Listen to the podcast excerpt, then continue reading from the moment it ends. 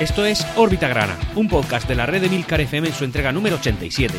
Aquí hablaremos de nuestro club, el Real Murcia. Yo soy Antonio Jiménez. Empezamos.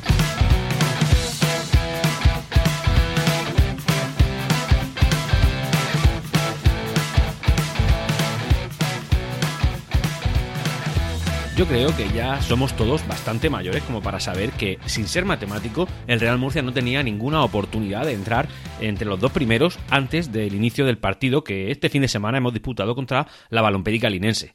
Creo que somos lo suficientemente avispados como para saber que daba igual lo que hiciéramos, que no iba a pasar nada. Es decir, eh, el año que viene competiremos en Segunda División Federación.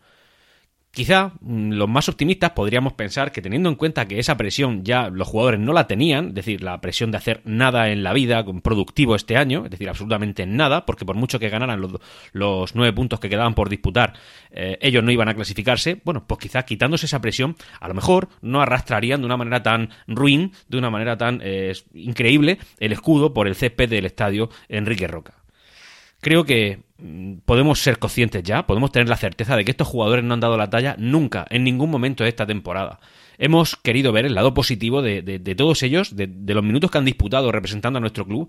Hemos intentado defenderlos, hemos intentado darles ánimos, eh, que notaran nuestro aliento, nuestro apoyo. Hemos sido una afición fiel y creo que una afición modelo.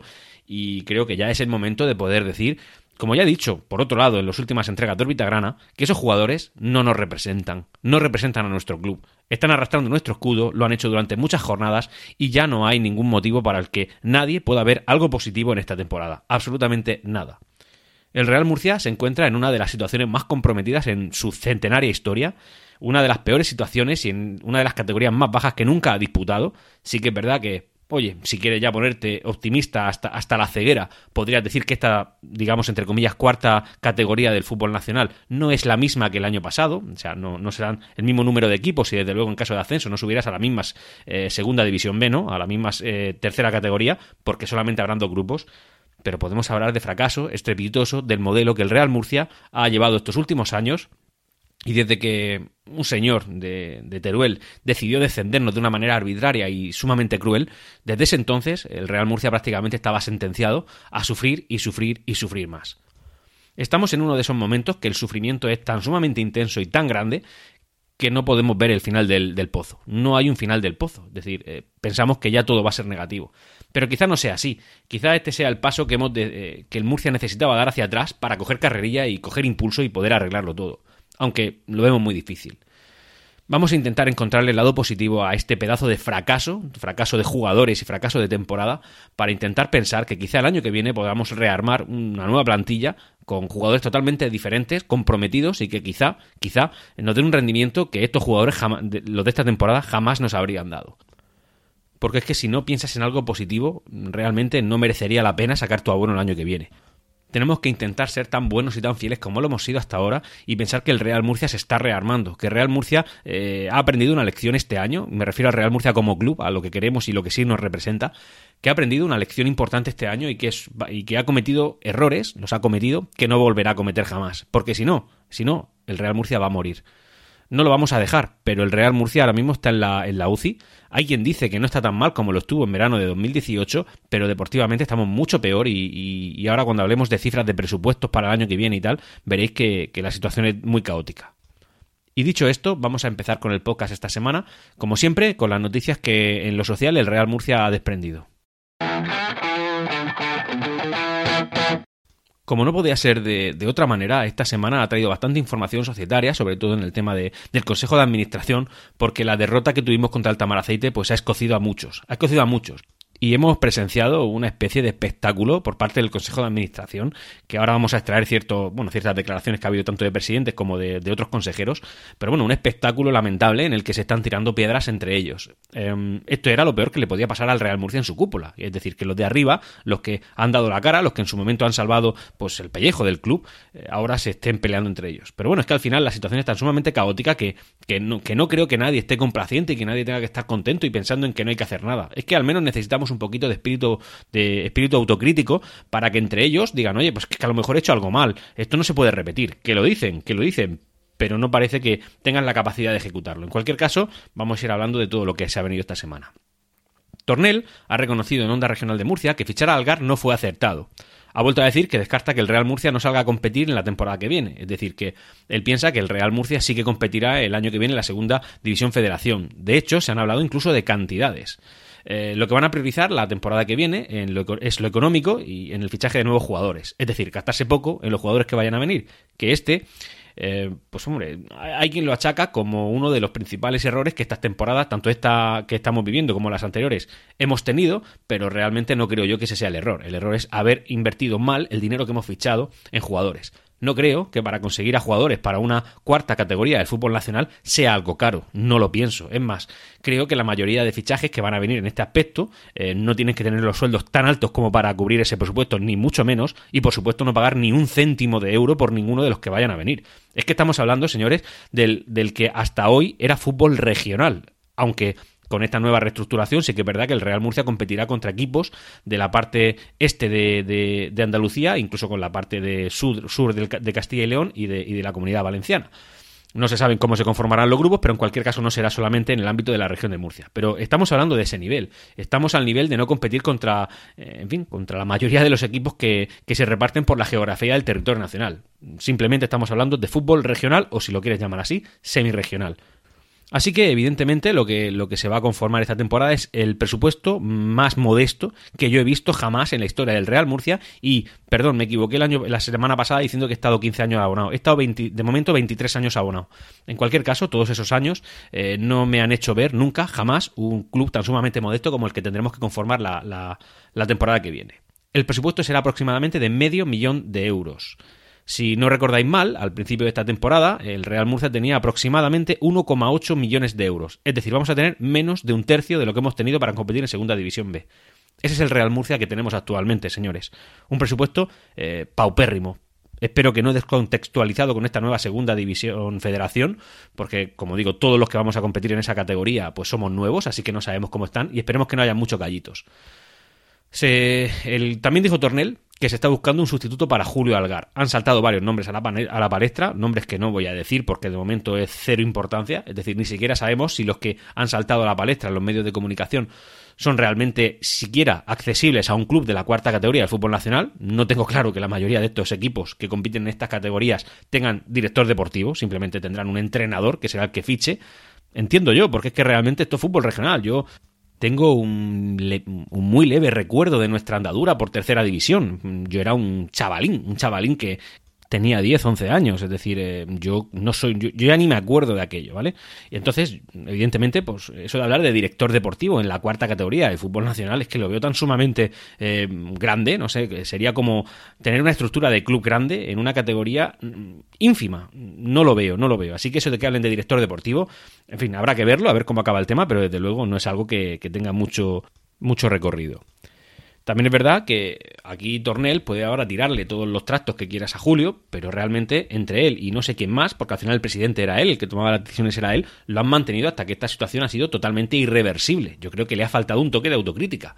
Está muy bien tirar a los leones en su día a Adrián Hernández y ahora hacérselo a Julio Algar, un Julio Algar que todos veíamos que no estaba, eh, en fin, que, no era adecuado para nuestros objetivos y ahora a estas alturas, cuando ya no hay vuelta atrás, pues tirarle a los leones también a él. No, eh, Tornel, eh, has hecho muchas cosas buenas por el Murcia, de hecho ahora también tiraré otra lanza a tu favor, pero desde luego esa decisión fue ah, mm, mm, totalmente desacertada y es la que nos ha llevado a la situación que nos encontramos ahora mismo ha dicho que para terminar la temporada faltan aproximadamente unos 400.000 euros. A eso, si lo sumas el medio millón de presupuesto que dice que vamos a tener la temporada pasada, pues ahora mismo, perdón, la temporada que viene, pues ahora mismo tenemos un descuadre de aproximadamente un millón de euros, que según dicen, prevén que lo, que lo van a conseguir. Mucho dinero me parece a mí conseguir casi un millón de euros un equipo ya descendido. A todo esto, y según indica Onda Cero, parte de la cúpula del club ya se ha puesto de uñas contra Tornel, diciendo que si el notario quiere el club para él, que así sea, pero que asuma la responsabilidad, gestión y pagos. La lanza que yo he dicho que iba a lanzar es esta. Cabe recordar que Tornel y no otros son eh, ha puesto dinero suyo, dinero del personal, del que le duele, del que ha ganado él, y sobre todo en el momento que más eh, falta hacía. Arregó su propio patrimonio cuando de ello dependía la vida del club. Algunos integrantes del Consejo ahora deberían hablar menos y hacer más, que es lo que eh, deben hacer si deciden ocupar un asiento en la Junta. Muchos han hecho muchas cosas, pero hay otros tantos que ahora se dedican a criticar cuando realmente ellos pues tampoco han hecho tanto y por supuesto no han, eh, digamos, dado la cara eh, como la ha dado Tornel. Aunque Tornel no hubiera dado la cara en ningún momento, él puso patrimonio propio. Tú, que me estás oyendo, también lo has puesto, pero evidentemente dentro de tus posibilidades habrás puesto la cantidad que, haya, que te haya parecido oportuna. Tornel ha puesto cientos de miles de euros. En plural, eh, porque ya con que sean más de 200.000 puedes hablar en plural. Entonces, me parece que eso ya eh, habla de un tipo de, de, compromiso muy importante. Así que que le vayan a hablar mal de él, a mí me da igual. Otra información eh, gravísima que ha salido es Pepe Luna, el entrenador del Imperial, tras el partido de la, temporada, de la jornada pasada, que se perdió, dijo, a los jugadores y al cuerpo técnico les gustaría tener al día sus honorarios. Trabajar así es complicado. Vamos a ver, el único engranaje de esta empresa, la empresa Grana, que no ha dejado de girar, es decir, que nos ha dado un mínimo de alegrías, está con pagos pendientes. Entiendo yo que dentro de, ese, de esos 400.000 eh, que faltan para terminar la temporada, pero en serio, si alguien tiene que quedarse sin cobrar, deberían ser los de la primera plantilla. Oye, que aquí tiene que cobrar todo el mundo lo suyo, sobre todo los que trabajan, ¿no? Que habría que ver las cláusulas de bajo rendimiento y etcétera. Pero en cualquier caso, eh, los que no deben de dejar de cobrar en ningún momento son precisamente los del Imperial. Eh, no sé, están ninguneando a gente que ha hecho su trabajo, a gente que posiblemente no pueda vivir del fútbol. No, posiblemente no. Seguro que no pueden vivir del fútbol y que esto lo hacen prácticamente por ocio y que han engrandecido, son los únicos que medio han engrandecido el nombre del club. Estos son informaciones muy, muy eh, graves. También esta semana se ha visto por las calles de Murcia paseando a Mauricio García de la Vega, que ya ha venido pues de donde, donde fuera que estuviera. Hay quien ya, pues a la desesperada, está atento a ver los movimientos del empresario mexicano. Eh, él, evidentemente, no ha hecho ni dicho nada, pero claro, hay que estar pendiente de sus movimientos porque al final son parte de, la, de, la, vida del club. Es lo que nos toca vivir ahora. Así que a ver qué dice, si se prodiga pronto en medios de comunicación, si dice o hace o hace algo. Según nos indica Gregorio León a través de Twitter, Mauricio quiere entrar ya al Consejo de Administración y habría contactado con empresarios para conseguir fondos, evidentemente no suyos, ¿no? que al final es lo que se le achaca a él, que mucho hablar, mucho decir, pero después no pone dinero. Que si lo consigue y lo pone a través de sus contactos, oye, también es válido, pero realmente es que él no ha puesto nada. El Consejo le ha respondido que si quiere poder entrar dentro del Consejo de Administración, que tiene que cubrir los 2 millones en préstamos convertibles que el Real Murcia ha dejado de percibir por la sentencia de la Audiencia Provincial y que retire las impugnaciones eh, que ha hecho a las dos ampliaciones de capital, que una de momento está prosperando aunque está en el Tribunal, el Tribunal Supremo. El Consejo no tiene ninguna fuerza para exigir nada a Mauricio García de la Vega. Es que es más, eh, ahora mismo el Consejo no tiene ni siquiera crédito ante la afición del Real Murcia, para que nos hagamos una idea de, de qué estamos hablando. En cualquier caso, eh, está bien que se le pongan algunas cortapisas, pero al final hay que afrontar, hay que asumir que Mauricio va a venir. Al menos a corto plazo va a venir. Ya más adelante veremos si, si se le da la razón en los tribunales a todo, pero ahora mismo la actualidad es que a Mauricio hay que escucharle y hay que ver qué va a hacer. Yo, por supuesto, nunca lo he apoyado. De momento creo que no merece ningún tipo de respeto, pero a ver, negarse a escucharle es cerrar los ojos, vendárselos y esperar a que te venga un aluvión peor después. Hay que escucharle a ver qué hace y sobre todo, perdón, a ver qué dice y sobre todo ver qué hace, porque algo hará. El hombre también tiene algo de patrimonio metido en el Real Murcia y, la cosa es que él sigue estando por aquí. Insisto, esto no significa que lo apoye un ápice. Yo creo que como aficionado, a lo que más le temo es a Mauricio García de la Vega. Pero también es verdad que, que vendarse los ojos y no querer escuchar, no querer saber, no, no preguntar o no, o no informarse es tirarse piedras contra nuestro propio tejado. Mauricio está aquí y habrá que ver qué es lo que pretende hacer qué es lo que quiere hacer y qué es lo que realmente acaba haciendo. Esta semana y tras el partido épico ¿no? que jugamos contra el Tamaraceite, pues han habido, como, como suele corresponder, declaraciones de José Luis Rodríguez Loreto, nuestro entrenador, que últimamente nos llena de mensajes que aportan muchísimo a la parroquia murcianista. Declaraciones como no estoy pensando en si voy a seguir la próxima temporada. Lo que me preocupa es recuperar anímicamente a los jugadores bueno, lógicamente no estás pensando en la próxima temporada. Es que no creo que nadie piense en que tú vayas a seguir la próxima temporada, Loreto. Con todo el aprecio que te tengo y admiración como jugador, creo que como entrenador, pues has demostrado que no puedes ser un entrenador eh, para un club que tiene aspiraciones mayores. Y pese a que nosotros vayamos a competir una categoría por debajo, eh, no creo simplemente que puedas recuperar lo que, lo que no es recuperable. Y si te preocupa realmente anímicamente a los jugadores, mi pregunta es la siguiente: ¿recuperarlos para qué? Para que sean felices en su vida privada, porque ya para lo que nos vale que anímicamente se recuperen un montón en el terreno de juego, me parece que, no sé, vamos a animaros, bien, arriba, arriba, y ahora qué, matemáticamente no puedes hacer nada. Unos jugadores que ya han tirado por la borda una temporada entera, ¿qué le puedes decir? No sé, si tu preocupación es recuperar anímicamente a unos jugadores que no nos sirven ya para absolutamente nada, creo que estás perdido. Al final lo que tú tenías que haber buscado, Loreto, y te lo digo con todo el respeto, insisto en ello, es el resultado. O sea, anímicamente nos da igual. A lo mejor podías hacer estas declaraciones al principio de la segunda fase, ¿no? Vamos a intentar que estos jugadores se sientan importantes, que hagan mucho por el club y en ese momento que tenías algo de margen, pues poder intentar asaltar entre, a uno de los dos primeros puestos. Pero ahora, o sea, en serio, a falta de, nueve puntos cuando hiciste estas declaraciones eh, y ya con ocho de diferencia eh, frente al segundo, quieres recuperar anímicamente a estos jugadores, pero ¿para qué? O sea, ¿para qué? Yo creo que son frases que solamente valen para rellenar titulares, para intentar decir algo a la prensa y que te dejen tranquilo. Eh, creo que Loreto está ya más fuera del club que dentro, no en cuanto a, la sensación que yo pueda tener en cuanto a su puesto, ¿no? sino a, su cabeza. Él, ya, él se ve fuera, no, no, se puede ver dentro, es que nadie lo ve dentro, ¿vale? Otra, otra frase ilustre que nos ha dejado es, los aficionados protestarán y el lícito, están decastados, han vivido buenos momentos y ahora están en una situación crítica. En una situación crítica que pese a que yo no te responsabilizo a ti ni mucho menos, Loreto, creo que, en fin, creo que no has sabido llevar para nada eh, para adelante esta segunda fase. Has tenido toda la segunda fase para intentar recuperar a un club incluso anímicamente a los jugadores, si lo quieres ver así, y no has conseguido absolutamente nada. Tus números son mucho más pobres de los que eran los de, los de Adrián, Adrián Hernández, y pienso, pues en general, y lo siento, pero por comparación, eh, que Adrián Hernández es mucho más entrenador de lo que lo es Loreto. A, día de hoy, yo no sé el futuro, nadie lo conoce, pero sé que a día de hoy Adrián Hernández habría hecho un mejor papel de lo que lo ha hecho José Luis Rodríguez Loreto. En cuanto al devenir de la, de la temporada, pues yo creo que ya se pueden extractar resúmenes, ¿no? Y en cuanto al comportamiento de la afición, pues hay que decir que ha sido una afición que ha tenido muchas, muchas tragaderas. Hemos aguantado muchísimo. Hemos hablado de, no, es que en la segunda parte hemos jugado mejor, pero perdimos. No es que en la primera parte lo hicimos mejor, pero empatamos. Al final hemos sido muy poco resultadistas. Y como dije al principio de la temporada, podéis coger los episodios de Orbita Grande cuando queráis, eh, esta temporada, sumar puntos, pese a que jugaras el peor fútbol de tu historia, era fundamental porque la primera fase era corta y la segunda todavía más.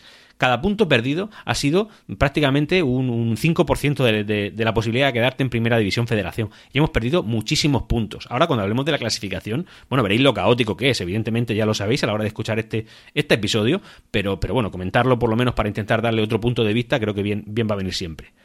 Como digo, eh, esta afición eh, merece, y más que merecer, necesita protestar necesita decirle a esos señores que han arrastrado nuestro escudo durante toda una temporada que no han sido unos buenos jugadores, que no han sido unos buenos representantes de nuestro club y que eh, no han hecho el papel, ni mucho menos, para el, que, eh, para el que venían a hacer. Que nos sobran y que han perjudicado mucho, mucho, mucho a nuestro club. Es decir, el peor momento de nuestra historia deportiva.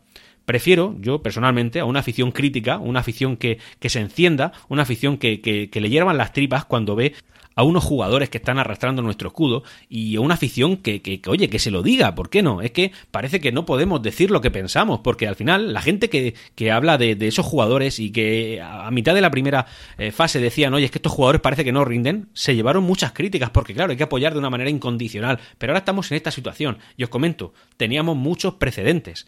Como digo, prefiero a una afición crítica, a una afición que diga, a una afición que se encienda, a una afición complaciente, a una afición que ha bajado los brazos, a una afición que ya, pues pues no va al estadio, a una afición que cuando, cuando está en el estadio, pues ya no grita. No, hoy, hoy día es necesario que la gente saque las uñas y se revuelva, y que diga que está aquí, y que le diga a esos jugadores pero a gritos que no merecen estar aquí, que no tienen que estar y que ya para lo que, para lo que les queda, para los seis puntos, que no aparezcan. Simplemente que se queden en su casa, que se cojan una baja laboral, que no vengan, que con cualquier otro que vayamos a salir estaremos más contentos. Porque dad por hecho que vamos a estar en segunda federación. Ahora solo nos queda que durante dos jornadas más de partido, por lo menos intentar ver algo de fútbol. Pese a que la gente no va a ir.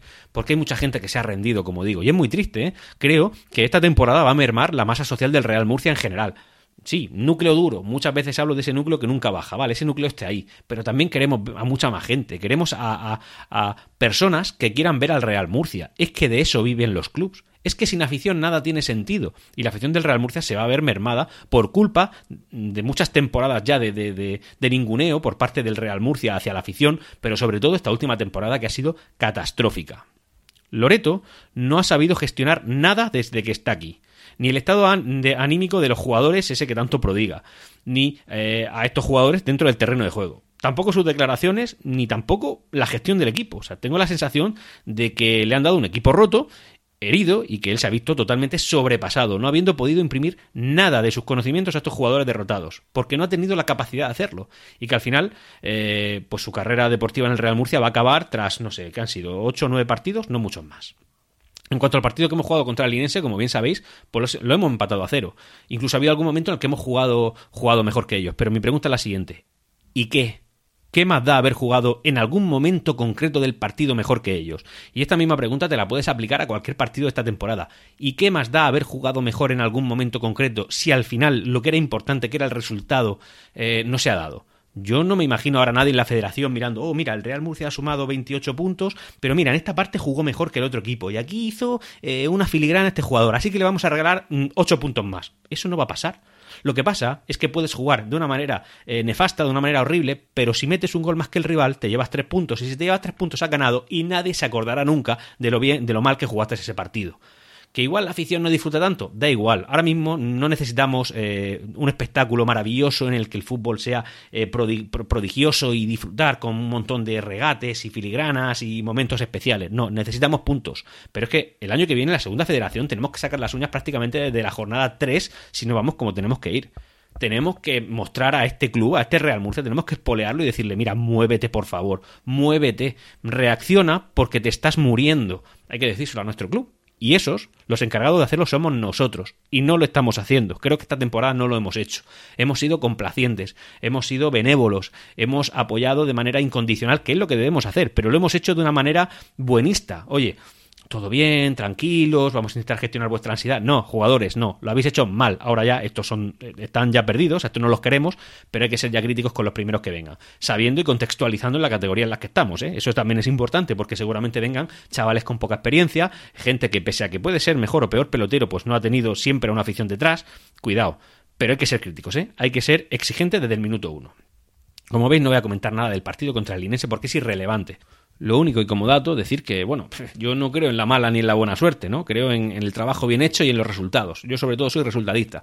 Pero bueno, que de tres partidos que hemos, eh, perdón, de tres penaltis que hemos tenido a favor esta temporada, uno que tiró Chumbi, otro que tiró pues, la semana pasada, la anterior, otro jugador, no me acuerdo, y otro esta semana, eh, solo se han metido cero. O sea, cero penaltis. Hombre, ahí tenemos eh, un componente de casualidad bastante curioso. Era por dar, por dar el dato. Eh, y ya está. Y decir que tras este partido, pues el, el Linense ya está clasificado para Primera Federación. Y, vamos a hablar ahora de la clasificación. Una clasificación que nos deja en la posición que te explico. Estos jugadores merecen. Y es el peor equipo posible en la tabla clasificatoria. Mirad cómo yo lo veo. En la primera fase fuimos el peor equipo de los tres segundos en clasificarnos. Es decir, si los tres primeros jugaban por ascender a segunda división y nosotros éramos los tres segundos, ¿no? El cuarto, quinto y sexto, nosotros éramos los sextos. Y eh, tras 22 jornadas, disputadas, el Real Murcia está por debajo del Cádiz B. Empatado a puntos, pero colista. ¿Os acordáis que os dije que si el Real Murcia no se llega a clasificar sexto, es decir, nos hubiéramos clasificado séptimos en primera fase, habríamos caído a la quinta categoría del fútbol nacional? Bueno, pues esto lo confirma. Eh, el peor equipo jamás formado que viste nuestros colores. Es horrible. Primer clasificado y ya metido en primera federación, el Linense. Segundo clasificado el Sevilla con 34 puntos, 4 por debajo del Linense, que no lo he dicho. 38 tiene el Linense, 34 el Sevilla B. Tercer clasificado, ojo, 32 puntos el Tamaraceite. ha pasado Córdoba, ¿eh? por un punto. Cuarto clasificado, Córdoba con 31 puntos. Quinto clasificado, el Cádiz B con 29 y nosotros también con 29. ¿Qué posibilidad tenemos? Ninguna. ¿Es matemático? No. Pero es importante eso. Ahora mismo nos saca 5 puntos el Sevilla B, que es el que está más cerca, a falta de disputar 6 puntos. ¿Vosotros creéis que Sevilla B, Tamaraceite, Córdoba y Cádiz B, todos ellos van a puntuar menos puntos que nosotros? Y otra pregunta todavía peor. ¿Queréis que el Real Murcia va a sumar una sola victoria en las dos próximas temporadas, en las dos próximas jornadas? Y no lo del club, hablo del Real Murcia porque es nuestro club. ¿Creéis que estos jugadores ni siquiera tienen la capacidad para competirle al Cádiz B?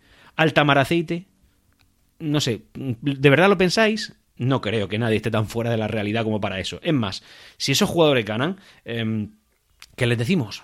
Gracias por haberlo hecho, mm, gracias por vuestros servicios, qué bien, les aplaudimos, ¿qué, ¿qué podemos hacer? Si al club hay que animarle, pero esos jugadores merecen ni siquiera un resquicio de piedad por parte de la afición. No, la afición tiene que saber que lo que sentimos por esos jugadores es todo lo contrario a respeto y admiración al menos en mi caso. Yo no respeto futbolísticamente a prácticamente ninguno de esos jugadores.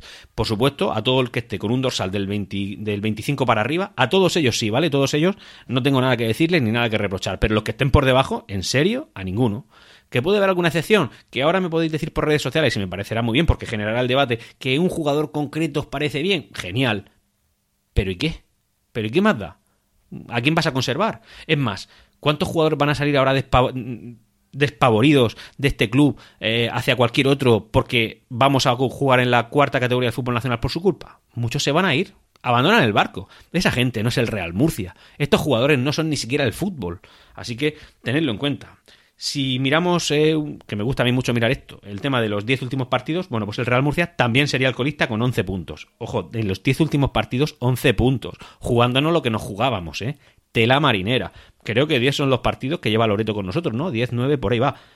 Un punto, coma uno por partido. Tela. En los últimos 15 partidos, o sea, si nos remontamos a una clasificación histórica de los últimos 15 partidos, el Real Murcia sería, oh, sorpresa, colista, con, con 19 puntos, por debajo del Cádiz B. Y si nos remontamos a los últimos 20, ¿qué sería el Real Murcia? Bueno, casi colista, ¿no? Estaríamos los penúltimos.